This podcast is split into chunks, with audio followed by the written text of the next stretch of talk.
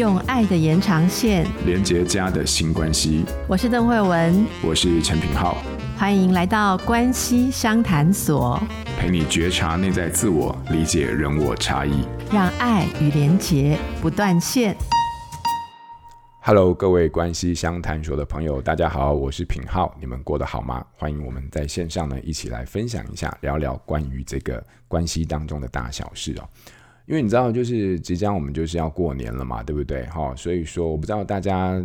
过年的这个感觉怎么样，因为或者是对于过年的回忆怎么样啊？因为你知道，这我自己过年的这记忆啊，其实都是还蛮美好的哈，就是回想到我小时候过年的经验都是蛮美好的。因为就是小时候嘛，小朋友过年能干嘛，对不对？就跟着大家忙进忙出，但是其实什么事情都没有帮到忙，好，但又感觉好像自己什么事情都做了哈，就是有一种充实又空虚的感觉，就是跟人生一样哦。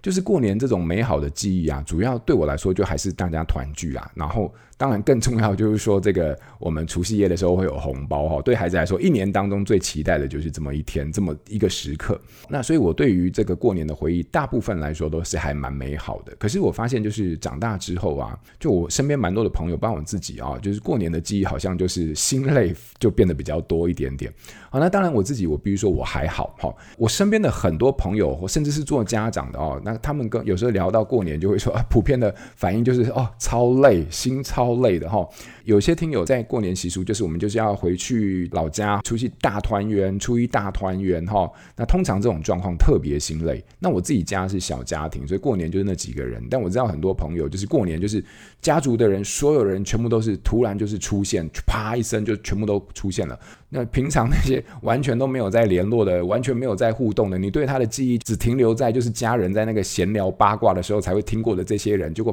啪嚓一声，过年的时候全部出现。那这样子当然就是你很难不心累嘛，对不对？因为不熟，然后没交集，然后过年的期间又要跟这些很不熟的亲戚哈，或者是曾经熟过但现在陌生的亲戚，长时间又密集的互动。那你知道亲戚遇到你，他也是觉得不熟，但是又为了化解尴尬，他就会问你非常多的问题。然后这些问题什么不好问，就问你最私密的问题，比如说你结婚没有，生小孩没有，你生的小孩是不是？那小孩现在读哪里？然后几岁啦？然后考怎么样啊？你会发现每个问题都超直面哈，就灵魂纠结，但又非常难回答。那我要是小朋友，我今天要是考倒数的话，我是要怎么回答？所以过年这种东西，你就突然发现哇。他累的不是在准备这些东西啊，他面累的是这种人际之间的互动跟交往，还有界限的拿捏哈。那或者是说，好，今天我 OK 啊，可是我的我的小孩可能不 OK 啊。面对这么多人，小孩怕生，好，然后呢扭扭捏捏，不敢叫人，不敢打招呼，对不对？然后明明要说恭喜发财才能拿红包，他就是偏偏不说，看得我都心很急啊，对不对？好，那这些东西有时候就会你会发现，哎，在过年的时候，它都会是一些让我们蛮困扰的部分。那这个时候啊，诶，那我们又该怎么办呢？你会发现啊，我们心理师有时候就是在面对这些人际的场合的时候，自己情绪的涌现的时候，教养当中的挑战的时候呢，我们也要来聊聊我们怎么看。那讲到这个话题啊，我自己，哎，我实在是没有什么。资格可以跟大家分享，因为我就小家庭哈，所以我们大家就是大家闷声吃完饭，拿了钱就散人。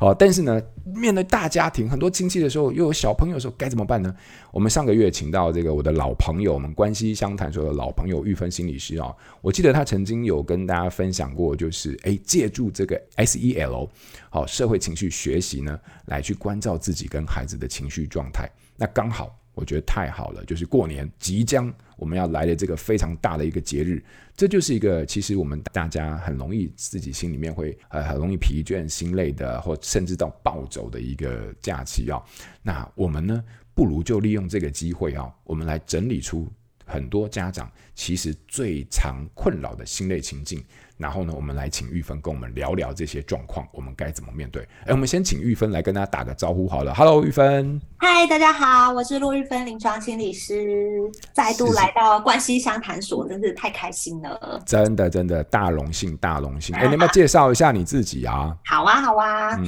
呃，我是品浩的老朋友啦，我就借用你的介绍这样。好，那我自己同时也是米露谷心理治疗所的所长。那我通常呢是在做儿童跟青少年的心理治疗，陪伴孩子们跟家长们去处理他们所遇到的一些困境。这样，那这几年我其实对正向教养跟 SEO 也非常的有兴趣，所以呢，就是上个月的节目里面，其实有跟大家分享了一些 SEO 的一些用法，然后也会在之后呢，呃，跟亲子天下这边合作推出一个专门在教大家怎么去陪孩子呃长出 SEO 能力的一个线上课程，这样。太好了，SEL 我印象非常深刻，尤其是你帮我们非常具体的指出了我们在面对情绪的时候，我们有好像我依稀记得有五个我们可以依循的大架构，对不对？好，你看一看，糟糕，如果这个课程再不出来，我就要忘记了，所以我一定要密切的追踪一下这个课程的状况，到时候我们一定要再来好好聊聊这个 SEL 这个部分。但是我们就顺延着这个 SEL 的这个情社会情绪的学习好了，因为你看社会情绪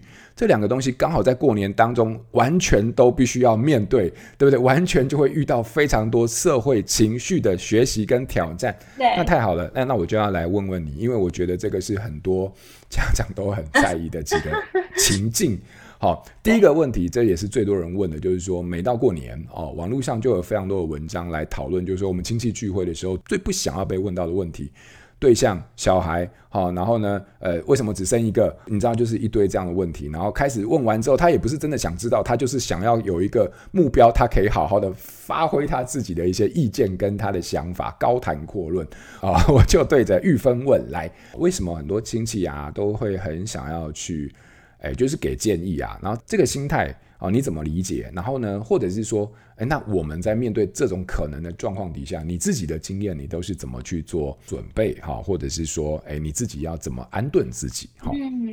我要先跟大家复习一下 SEL 它的五个核心的概念。SEL 其实它是把就是所有的我们跟人在社会上会遇到各式各样的情境哦，然后就整理出了五个基本的能力，一个是自我觉察，一个是自我管理，一个是社会觉察，一个是人际互动，然后最后一个是决策，呃，做出负责任的决策。所以你看，过年根本就是大魔王，他一次挑战 到就是所有所有的能力。你既要知道你自己喜欢什么，不喜欢什么，你要做好。就是比如说表情管理啊，不能露出一点 就是不耐烦的神情。你又要能够做出合宜的社会互动，有没有做出合宜的回应之类的？然后要去敏感到这个氛围哪里不太对劲，然后以及我如果今天说出了这句话之后，我可能会带来什么样的后果？啊决定我要不要说出这句话，这样对。所以其实你会发现，哇，过年这样子，尤其是跟很多人一起相处，那他真的是一个大魔王，他会直接挑战到就是我们呃平常练的基本功哦到底能不能用上？这样，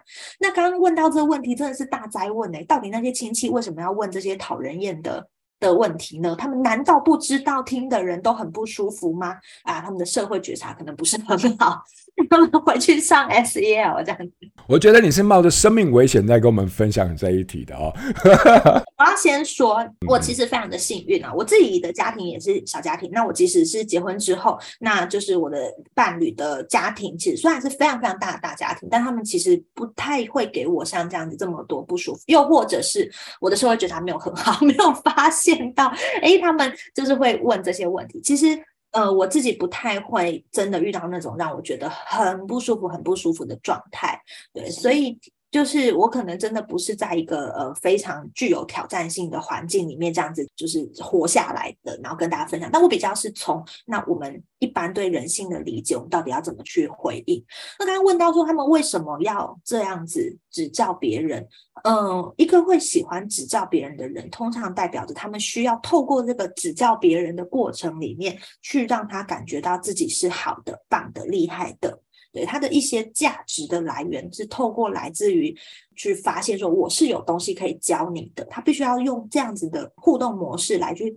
让自己比较安定，让自己觉得哦，我是好的，我是厉害的这样子。嗯，那这是比较普遍的状态。但是我要说，更多时候是他今天问问你，他下一次还会再问你一样的问题，这不是因为他有一些失智的状况。比较是因为他在问你的当下，其实他也不是真的出于想要了解你，而是出于真的就是一个尬聊，你知道吗？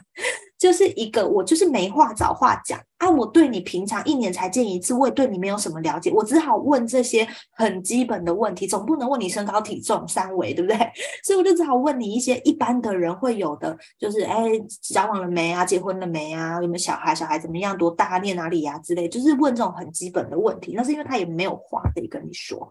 所以大部分这种时候，其实你能做的事情就是挑起不一样的话题，其实只是替代掉彼此见面相处那种没话讲的尴尬。那他挑起这个话题，当然你觉得不舒服，我们就把话题带走就好了。就比如说，我们就问他说：“哦，对啊，就是那那个阿贝，你最近的那个上次买的房子怎么样？”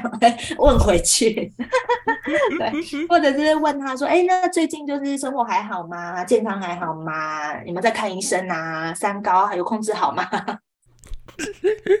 教歪了是不是？对，不会不会不会，我觉得我非常认同，因为就你刚才讲的那个东西，就是哎呀，为什么会想要给予指教？我我很认同，就是因为很多时候我们就是想要。透过可以给出某些东西，然后来得到自己的这种能力的一种肯定，然后那可是你又讲到一个我觉得非常关键，就是说，哎，但怎么为什么就就是老是问这些东西？就是，呃，说穿了就是按照你刚刚这样的评断，就是说，就因为他根本就没在意嘛，哈，所以他没在意就不会放心上，他就是只是为了当下的那种情境，他要找到一个打破尴尬的一种方式，所以他简单来说，他就是破冰，好，那所以他并没有把那个讯息放心上。如果他真的把你这个人放心上，或他真的在意的话，他其实。其实是不会每年都问同样的问题，这就让我想到，我每次在跟我们治疗所的助理一开始的时候，我说：“哎，你你住哪里啊？”他就可能说他住彰化。我说：“我下个下个礼拜，哎，你住哪里？”他就说：“哎，我彰化。”哦，你上次问过了。然后第三次，哎，你他说彰化。哦，就是你有没有把一个人放心上，这个很清楚，你自己都可以感受得到嘛。哈，那所以你刚刚讲到的，那怎么办呢？我是如果用你的话，我把它做一个结论摘要的话，也就是说，就一句话叫做“天下武功无快不破”哈，也就是说，在他开口之前，你就先问他，让他没时间可以反问你，对不对？所以你三高最近调整的怎么样啊？你现在那个呃房子那个装潢的怎么样？巴拉巴拉，你就直接就丢回去就好。所以这个东西，我相信大部分的人其实久经这个过年的这个历练，应该都可以长出自己应对的能力。那我可能想要顺着这个问题，我再多问一点点哦。那可是有时候。就是在亲子关系里面会遇到一些比较尴尬的状况，比如说可能你看到他们，你知道只要是大家族的聚会，小朋友亲戚都会来，小朋友跟着来，这下一代跟着来，下一代跟着来，大人免不了就会聊到近况，聊到近况就会聊到表现，聊到表现之后就会开始有一些比较，甚至就是说评价，还会给指导期哈。然后有时候你自己私底下背后说算了，可是问题是他们还大啦啦的，就是啊你你就不要读这个，你不适合那个啊，你不是读书的料啊，你对。对读书没兴趣，不要念这个，你去念怎么啦吧啦，好之类的。然后甚至就是在那个言谈当中，有时候就很可能就会让孩子自己就会感觉到，哎，被比较，然后那种自尊好像会受损的这种状况。哈，好，那假设现在我们真的就是感觉到孩子其实是不舒服的，那在那种人前人后一回事啊，那在人后，在大家的背后，我们自己在房间里面的时候，那面对孩子这种可能。遭受到的一些比较的伤害啊，呃，我们都可以怎么做呢？嗯，其实我会觉得在，在与其说在人后，我会更积极一点，在那个当下就去做一些处理，哦，做一些 OK OK，对。但是在那之前，还有更重要的，其实是先问自己：你作为大人，作为爸爸妈妈，你自己对于这些比较的内容，自己在不在意？嗯嗯嗯。这也就是回到我们上一次，就是上个月的那个 SEO 的那一集一样，自我觉察其实是所有东西的最基础。你必须先诚实面对自己，比如说，你如果。别人开始亲戚开始比较孩子的成绩的时候，比较谁长得高谁长得矮的时候，你口头上说“哎，又没有关系”，但你自己心里是是不是真的在意？你真的觉得这件事没关系吗？还是你一样觉得很受伤？先必须照顾自己这种感觉。不然你没有办法做出合宜的回应，因为你自己的情绪马上被挑起。比如说，如果你家的小孩真的因为一些原因，哎，长得比较特别瘦小，你平常就已经很在意他怎么长得瘦瘦小小，然后别人就一句话说，哎，你怎么把小孩养成这样？啪，你自己的地雷被踩到了。你就很难很难在那个当下，没有能力可以去保护孩子，有能力可以去帮孩子筑起那个防火墙，不被伤害到。所以必须先去照顾自己，你必须先看见自己说，就是对，呃，如果有人提到孩子比较瘦小这件事情，我会很受伤，我会很难过。那但是你需要告诉自己说，我知道他这样其实是我已经很努力，他才有办法长成这样了。我已经为了他的饮食，我已经费尽了全力，所以我知道我已经做得够好了。先去照顾自己这个状态，然后我们才有办法帮忙孩子去保护他免于这种不舒服。好，那如果今天呢？假设真的是我不在意的一些事情，比如说假设是成绩好了，或者哎谁谁谁嗯很小就已经啊英文很厉害、啊，就是可以流利的外语对话之类的，那、你们家小孩怎么都没有送去啊？就上这种公幼就没竞争力，以后上小学跟不上啊之类的，这种事假设我真的是不在乎的，我就会跳出来，对，我会在那个当下就让孩子知道，很重要是让孩子知道他的背后。有靠山，对，他让他知道说他的不舒服，我会帮他一起保护，我会跳出来帮忙挡，然后讲说，哦，对呀，每个家庭的选择不同，就是我会像这样子去。做一些回应，让孩子知道说，对，我不是去否认我们有不同，也不会去刻意的说说啊，他英文不好，但是他数学很好啊，就是我不会让战场就是延续到别的地方去，我会让这件事情的不同，呃，是能够存在的。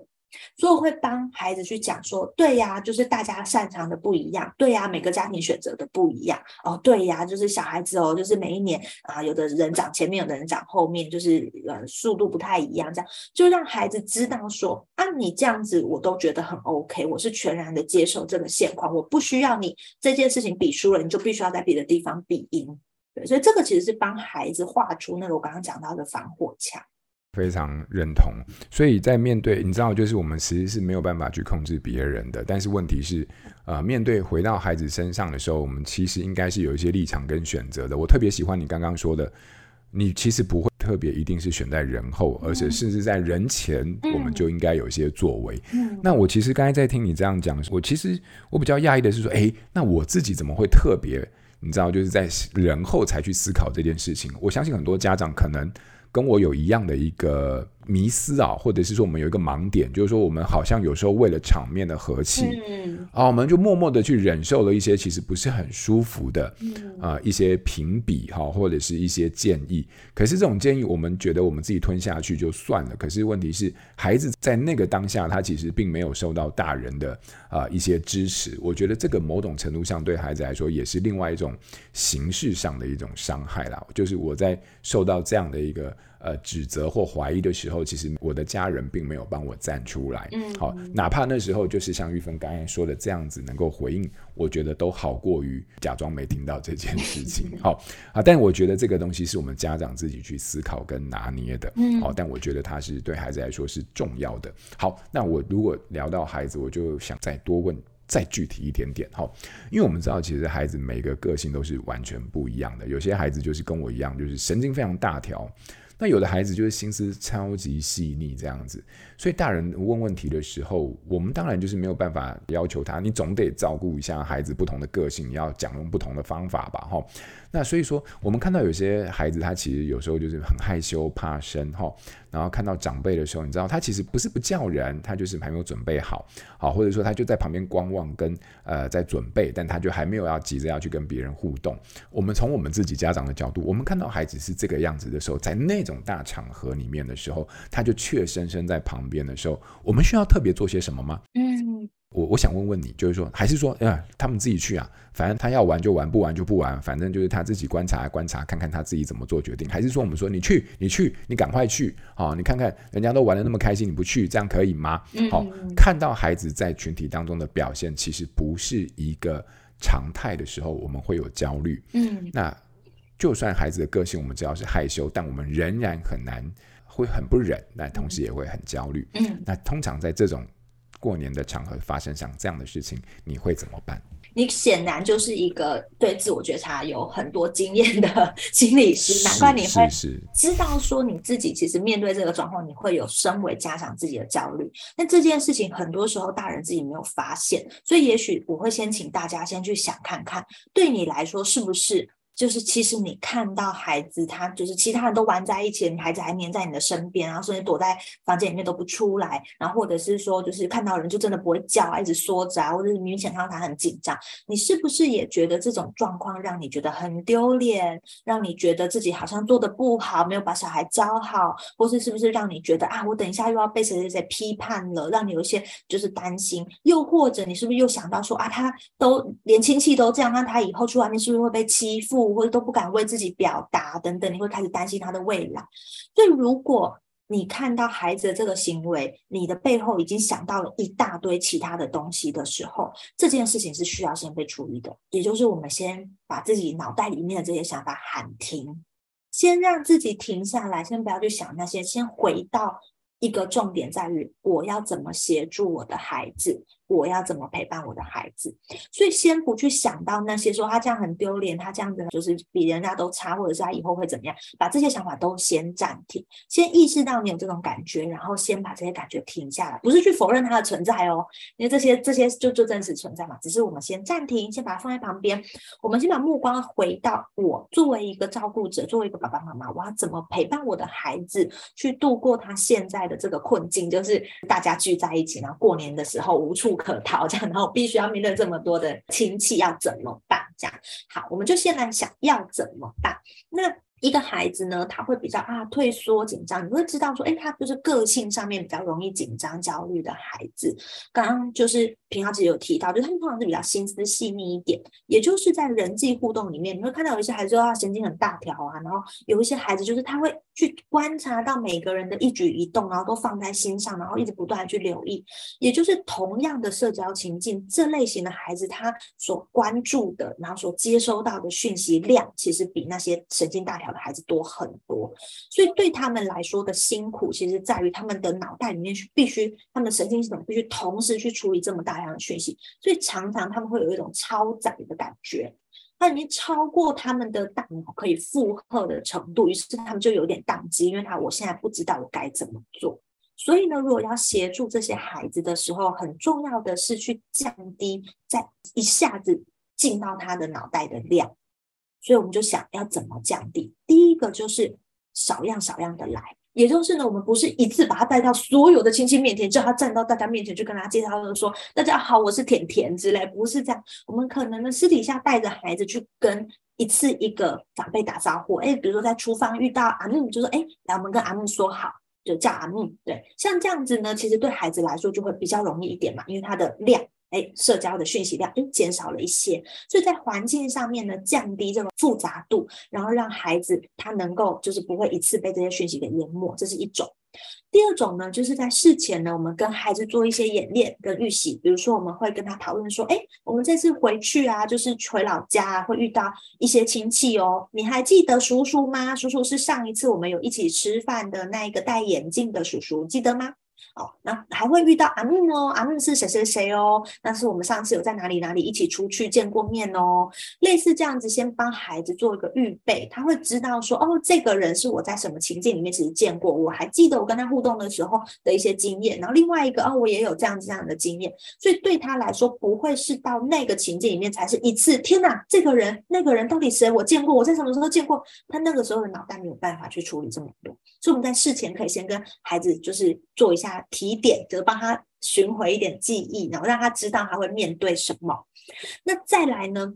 我们还可以降低孩子的就是需要回应的量。比如说呢，如果我们就说，哎、叫人呐、怎么都不会叫人，哑巴哦。对孩子来说就会好可怕哦，就是我要叫人，我要叫什么东西？所以呢，我们可以跟孩子说，比如说，我们就会帮孩子说，哎、可以跟大家说你叫什么名字啊？像这样子对孩子来说，他就只要说我是谁谁谁，这样子就会比较容易一点。那又或者是说我们在某个长辈面前，我们可以说，哎，叫阿伯，叫阿公。像这样子对孩子来说，你有给他一个提示，对他来说，他只要跟着你的话去说，也都会比较容易。对，然后再来就是呢，不要放孩子一个人去面对这种大场合啊，所以就是一定要让孩子感觉到他是被陪伴的。你可以陪着他去，或者请比如说他的兄弟姐妹两个人一起手牵手一起去，都会让他感觉到自己不是孤单一个人，需要去面对这些情境。所以这些具体的策略都是可以帮助这种比较敏感的孩子去降低他在一次要面对很多亲戚的时候的那种退缩跟紧张感，让他比较有机会能够去回应别人，然后去表达自己。非常的生动，好，也就是说，呃，通常呃敏感的孩子，基本上他大脑的小剧场是非常多的，嗯、那个负荷量是非常大的。所以说，如果按照你刚才说法的话，其实就是啊，这个东西就没办法停止嘛。但是我们就是让它降载，降载的意思就是说刺激量少一点就好了，好，或者是说啊、可以让它先熟练一点也可以，好，所以刺激量降低的意思就是说，诶，我们可以在事前的时候，就是先让他可以透过回想，大概知道今天会遇到的是谁，好，有哪些人，然后在事中的时候，大概就是我们就把它讯息最小化啊，比如说就是一次一个人，然后简单的互动一下，然后跟单次的一个人这样就好，然后整个。问候或者是互动过程中，形式就是越单纯越好，对不对？不见得一定要说一长串的话，微笑或者是说说自己是谁，这些东西都可以，因为只要有互动，都好过于。呃，完全拒绝互动，所以说我们不不用拘泥在那种一定要啊多 social 的那种形式，好，但这些东西其实对于孩子来说，他既做到了一个交流的一个目的，但同时也不需要去违背自己太多的意愿。好，那我想这个东西对于很多呃在照顾比较敏感的孩子的家长来说，这是一个很重要的一个参考哈。好，那我就再问，我感觉我们家长好像在过年这段期间遇到了心累的事情超多啊，真的，我就再问最后最。后一个问题好了，就是说，你知道，就是亲戚里面来自四面八方，大家都非常热心，尤其是过年的这个时候，就是看到你就问啊，好可爱哦，来来来来来，拿钱给你，拿零食给你，就拿礼物给你啊，或者是说，他也不管你三七二十一，反正就是看到就抱，哦，就说哎呀，来来来来，婶婶抱抱，印尼抱抱，或者说这个姑婆抱抱，哈，你知道，大，可是问题是，有些孩子其实对于这种触觉，或者对于这种。啊，远近哈，他其实是蛮敏感的。好，那像这种状况的话，如果小朋友你知道就一直挣脱，又我们的大人又会像你刚刚说的，哎，好丢脸哦，对不对？这是代表我教养无方，对不对？同时又很矛盾的，就是说，那我现在也知道那是他的界限呐，哈。那这个时候面对这种两难的时候怎么办？对，你会怎么办？假设今天比如说，比如小哎亲戚，你知道就是啊，姑婆要去抱你们家小朋友啊，来。姑婆抱一个，嗯，小朋友在那边，呃，不要不要不要，很哭啊，使劲的要推，你要怎么办？哦，你刚刚提到的问题，我把它分成两个，一个是当别人好意要给我们一些东西的时候，那就是那些人可能不见得那么适切啊之类的，那硬塞给你，那要不要？小孩要怎么办？怎么去拒绝，或者怎么样去去有保持那个界限？另外一个，我觉得是比较核心的，就是，哎，他如果要碰到孩子了。不管是说，哎，这么可爱，我给他脸颊上捏一捏，或者是说，哎，要抱他之类的，对，那这个后者因为是碰到身体的，这个我会特别特别的在乎哦。我如果说来得及阻挡，我一定是直接帮忙挡下来。对，比如说，哦，那个，嗯，阿木要抱你，可以抱你吗？还是你希望他就是牵牵你就好呢？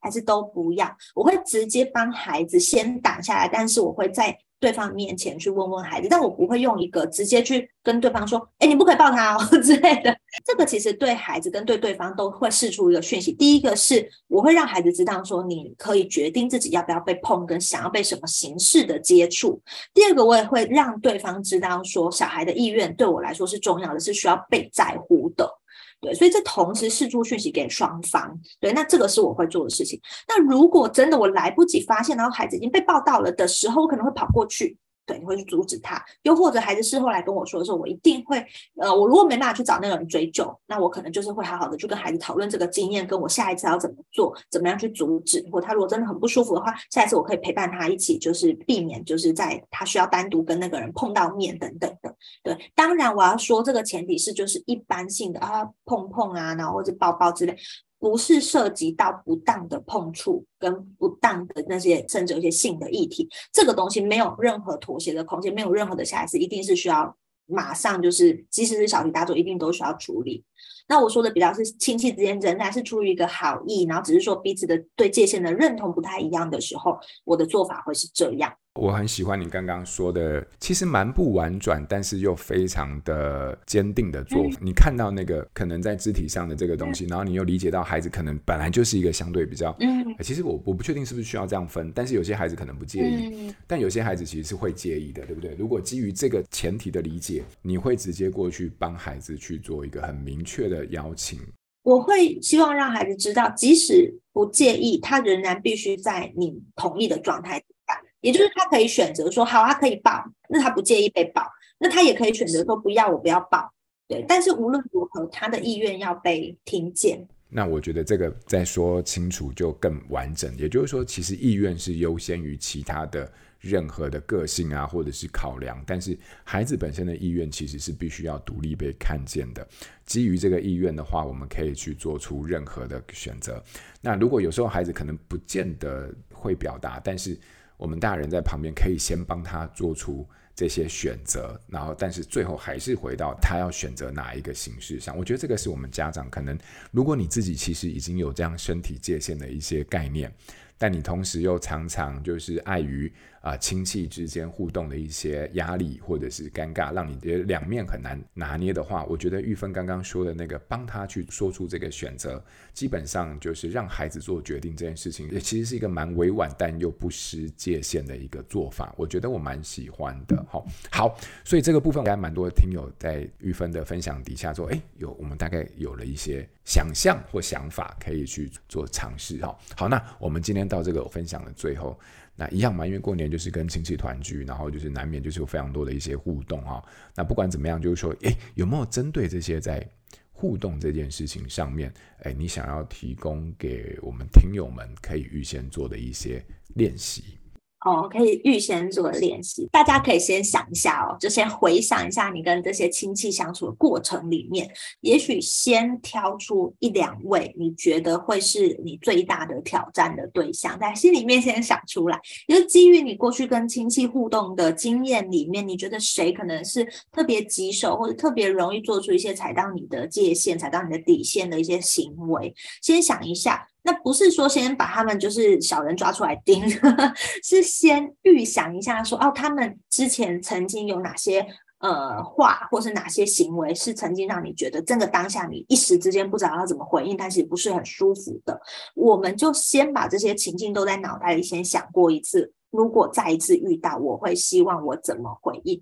这个东西其实是跟我们在陪孩子练习一些情绪反应是很类似的哦，就是我们常常人在情绪的当下，常常脑袋是宕机的，在那个当下，我们没有办法，我们的前额叶跟我们的就是大脑皮质，那个时候没有办法发挥很好的功能去思考跟做出好的判断，在那个时候，我们常常就是因为情绪太多了，或情绪太强了，一时之间你会觉得哦，我反应不出来，也就常常会有大家可能会有个经验，就是你会在事后才想到。啊，可恶，二忘，我那时候怎么没有想到一个很好的回应？这样子，对，那所以刻意的在，就是我们这次在事前嘛，就是在过年前，然后我们就先去思考到我们可能遇到的状态，然后遇到的挑战，然后先去做回应，先去练习我要怎么回应，这样在那个当下，因为我们已经练习过，我们就比较能够去站得出来，或者能够去做得出来，我们已经想好的那些策略。非常好诶，我觉得这个不只是面对大人，其实很多孩子他其实如果能够有一些。我我觉得也不见得是过年，就是说可能在很多的一个他即将要面对的一个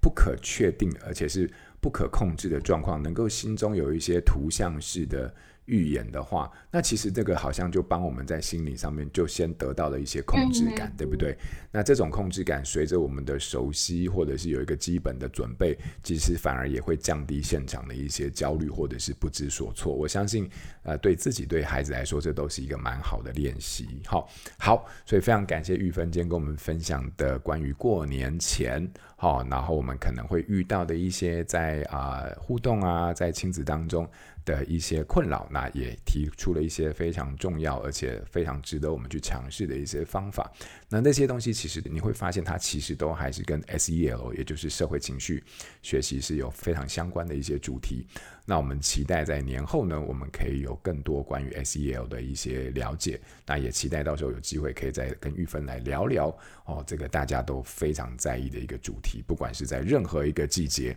好，任何一个年节，任何一个节日当中，好，每一天的生活当中，我们们都在面对的一个挑战。好，好，非常感谢玉芬，然后也希望大家会喜欢我们今天节目的内容。在 EP 七十八这一集当中，我们邀请了超人气亲职作家尚瑞君老师来到关西乡探索，聊聊跟青少年相处刚刚好的距离，也邀请听友在许愿池留言。分享自己跟青少年沟通的好方法，或是你听到受用的观念。目前活动已截止，我们收到了大约六十多位听友的留言，真的非常感谢大家。现在呢，我来公布三位幸运的听友以及他们的分享。第一位，台中市北屯区的林丽珠听友，她的分享是：相信孩子，给他空间，以及注意孩子的交友。第二位是来自新北市新店区的林全伟听友，他的分享是，在处理小孩情绪之前，先处理好自己的心情，让大人自己的状态稳定下来，再来面对孩子的问题，会比较不会被情绪给控制，比较可以真正处理好事情或是孩子的情绪，这让我暴怒的次数大幅的减少，也比较不会两败俱伤。亲子关系也变好了。第三位，桃园市龟山区的刘金听友，他的分享是：自己稳定了，孩子会跟着稳定，可以建立暗号，提醒孩子自我觉察情绪，设好规则，信任孩子。